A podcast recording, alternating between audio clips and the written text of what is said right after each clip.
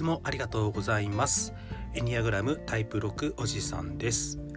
タイプ6の視点から得た日々の気づきを共有することで少しでもタイプ6の皆様が生きやすくなることを目指しているラジオです。それでは始めたいと思います。はい今日もありがとうございます。タイプ6おじさんです。えっと早速なんですけれどもえっと今日はそのエニアグラムを使ってこう対人関係を築いていくとこういうふうにいいことがあるよという具体例をえもう少しお伝えできればいいなと思っております。はいえっと、私自身なんですけれども、えー、実は今、えー、学習塾の運営スタッフというか、えー、運営を仕事としています、えこういう仕事をしているともちろんこう生徒がたくさんいるだけではなくて、え実際教えるこう大学生の講師、まあ、講師の先生ですね、え生徒と講師合わせて結構な数がこう一つの教室の中にいるという状態が起こります。でその中でもちろん生徒の成績を伸ばすということが仕事になりますしこうスタッフさんにも少しでも前向きに楽しく、えー、生徒の成績を上げるために頑張っていただくということも必要になりますしそのためには講師の先生と先生、まあ、講師の先生と生徒のマッチングですね。誰どの生徒にどの講師をつけていくのか。それによってもこうかなり成績の変化が出てくるなというふうに思っています。でこういった仕事柄こう全ての生徒の性格と状況と全ての講師の性格考え方、えー、っていうのを全部一人一人個別に把握してもちろんそれができたら理想なんですけれどもその上で運営するっていうのは現実的にやはり無理があるかなと思っています。でその中で私自身が一つの軸として選んでいるのがエニアグラムになります。えっとエニアグラムの物差しフィルターを通してみれば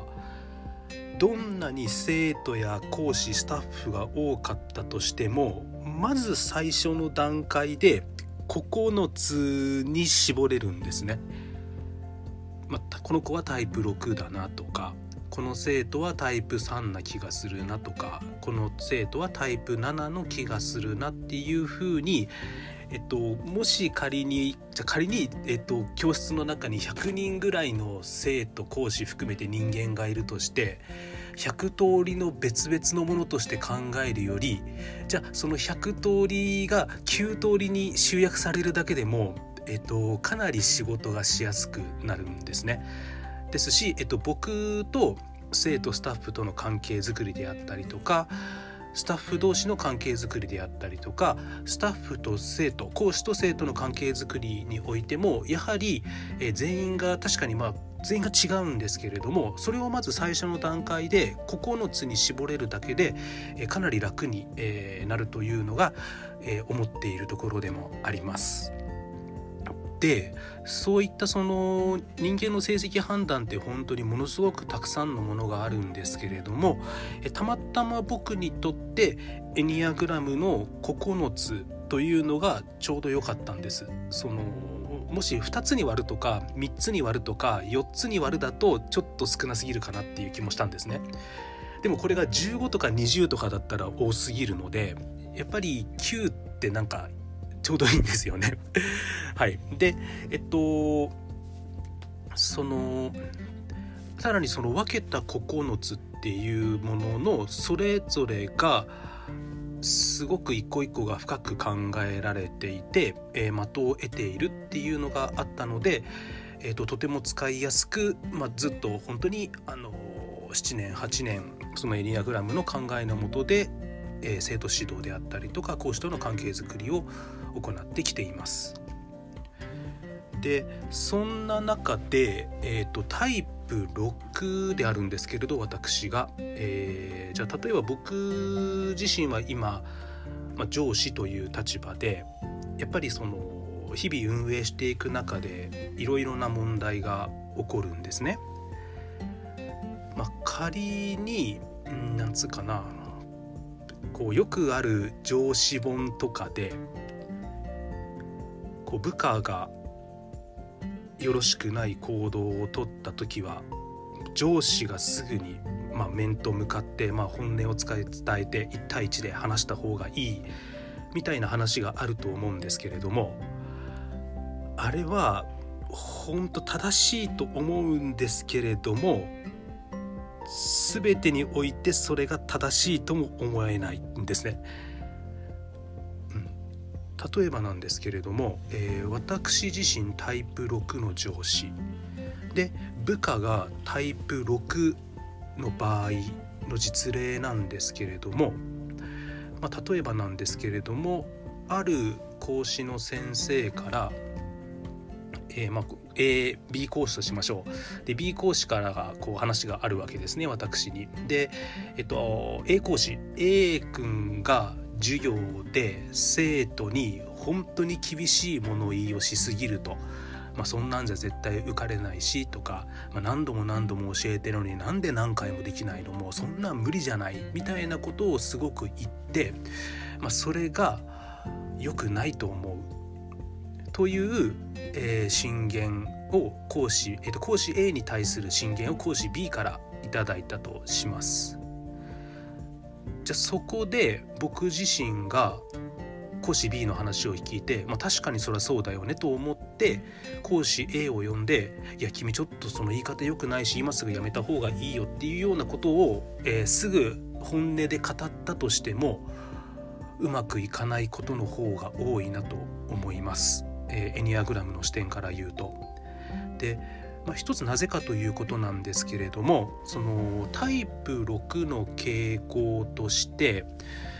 まあ、自分の中の葛藤であったりとか自分の中でうまくいかないとかこういうふうにしようと思った時に何、えー、て言いますかね自分自身がこうすべきである自分の中のある種信念みたいなものを使ってこうすべきだと相手に投げてしまう傾向が強めなのがタイプ6だったりします。で上司であるタイプ6の私と、えー、部下である講師へおそらくタイプ6なんですけれども、えー、この2人が直接ぶつかってしまうと僕は僕で自分のすべきをぶつけるとで先ほどの講師 A が生徒に対して強い物言いをしてしまうっていうのはそのタイプ6である可能性が高い、えー、講師 A の中のこうすべきがおそらくあるからでもそれに対して生徒がうまく動いてくれないからそのすべきをぶつけちゃってる可能性が高いんですね。でこの状態で私と講師 A がぶつかってしまうとどうなるかというとお互いのすべきをぶつけ合うだけになるんです。でそうすると、えー、部下である講師 A もタイプ6ですので、えー、権力つまり上司である私ですね。私に対して守ってもらいたいと思いながら私に対する不信感を持っているタイプ6である可能性が高いですので、えー、講師 A としては自分が持っているこうすべきを上司である私に否定されなおかつ上司である私のすべきをぶつけられるという状態になるんです。可能性が高いんです。でそうするとどうなるかというと講師 A 部下である講師 A から私に対する不信感が大きくなるんですね。はい。これがタイプ6である上司とタイプ6である部下の中で起こりがちな図式かと思います。で過去私は自分自身がタイプ6というエニアグラムを勉強したりする前ですね、まあ、勉強した後もやっぱり人間なんでやっちゃう時はあるんですけれども本当に勉強する前は上司である私自身のすべきを振りかざして、うん、部下である子たちの考えを無視して押し付けてしまう。で結果部下が辞めてしまうつまら仕事がつまんなくなってしまうっていうことをやってたなって思います。で重要なのはやはりまず自分自身僕がタイプ6であるということを認識して自分の中から出てくるすべきすべしをすぐ相手にぶつけないように注意するってことが大事かと最近はすごく思います。ちなみに、えーと、先ほどの、えー、タイプ6であろう、えーと、生徒に強く言っちゃう部下の件なんですけれども、えー、講師 B からこう進言があった際に、えー、すぐにやっぱり動かずですね。うん。まず講師 B はなぜそれを言ってきたのか。それから講師 A はなぜそういう関わり方を生徒とするのか。プラス、えー、講師 A から、えー、そういう話を受けている生徒 A は何を感じているのか、うん、という、えー、それぞれのヒアリング観察うん、想像ですね、えー、それぞれの子たちはどんな思いのもとでそうやっているのか。プラス、えー、僕自身がどういったすべきを持っているのか。ということをまず注意深く客観的に見るようにしました、まあ、その結果感じたこととしては、えー、講師 B はおそらくタイプ7で、まあ、あのタイプ7はもう本当にいろんなことに興味を持っていろんなことを楽しくできる天才なんですけれどもおそらくなんですけれども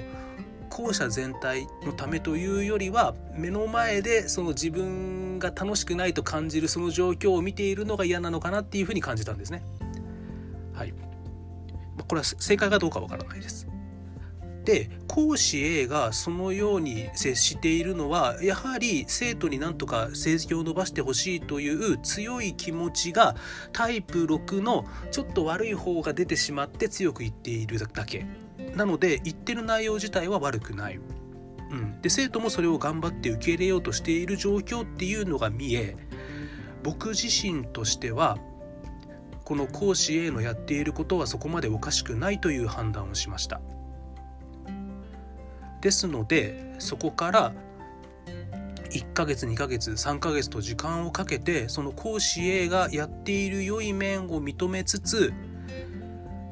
ここは直接ただそういうやり方をしたら生徒がこういうふうに感じてしまうし周りがこういうふうに感じると思うからこういうふうに直してみてはどうかという対話を重ねるということを重ね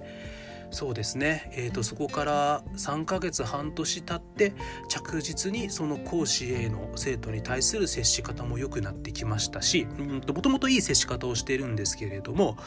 そのすごく強く当たるということは減りましたしそれによって生徒 A の成績も少しずつ伸びてきたかなと思いますのでうんそうですね。あのもし僕がそのエニアグラムの学びを持っていなかったとしたらもっと別な結果が出てたのかもしれないなと思っております。はい。じゃあ今日のところは以上になります。あのエニアグラムを学ぶことで、え自分に対しても相手に対しても新しい視点を持って客観的に見ることができるようになる素晴らしいものだと思ってますので、え引き続き、え少しでも分かりやすくエニアグラムの学びを伝えていきたいなと思っています。じゃあまた次回もよろしくお願いします。失礼します。